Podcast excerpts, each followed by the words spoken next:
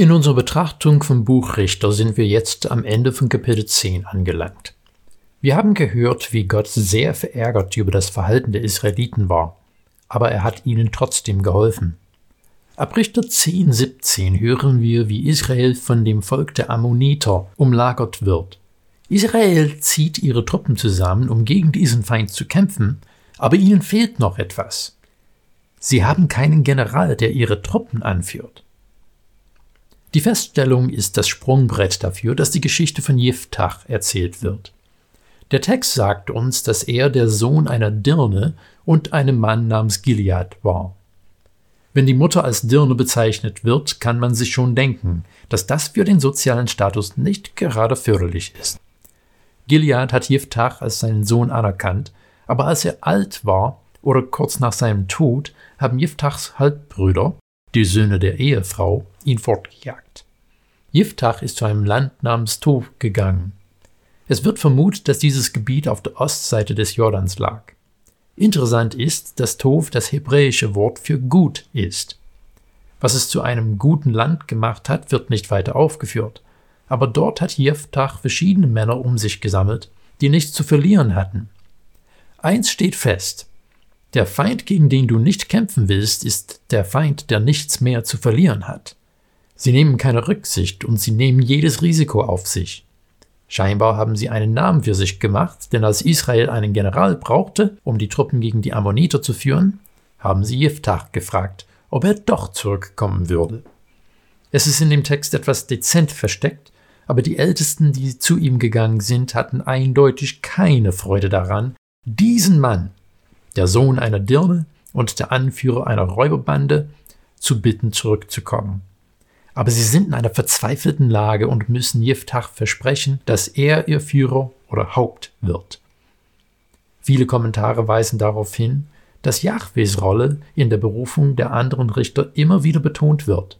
In diesem Fall steht aber nichts davon, dass Jiftach Jahwes Wahl wäre nur dass Jahwe Zeuge sein soll, als die Ältesten ihm versprechen, dass er zu ihrem Führer werden soll. Jiftach verliert keine Zeit und macht sich sofort an die Arbeit. Er schickt einen Boten zu dem König der Ammoniter zu fragen, was haben wir für ein Problem miteinander, dass du jetzt Krieg gegen uns führen willst? Der König der Ammoniter antwortet, dieses Land gehörte uns früher und wir wollen es zurück. Jiftach schickt eine Antwort zurück, der den König der Ammoniter eine Lektion in Geschichte und Theologie erteilen sollte. Wir haben das Land gar nicht von euch genommen, sondern von den Amoritern. Und wenn dein Gott dir den Sieg über ein Volk gibt, dann besetzt du ihr Land. Jahwe hat uns den Sieg über die Amoriter gegeben und wir haben das Land besetzt. Außerdem, das ist alles 300 Jahre her. Es ist nicht wirklich verwunderlich, dass die Ammonitern von dieser Argumentation nicht sonderlich beeindruckt waren und ihre Kriegserklärung bekräftigt haben.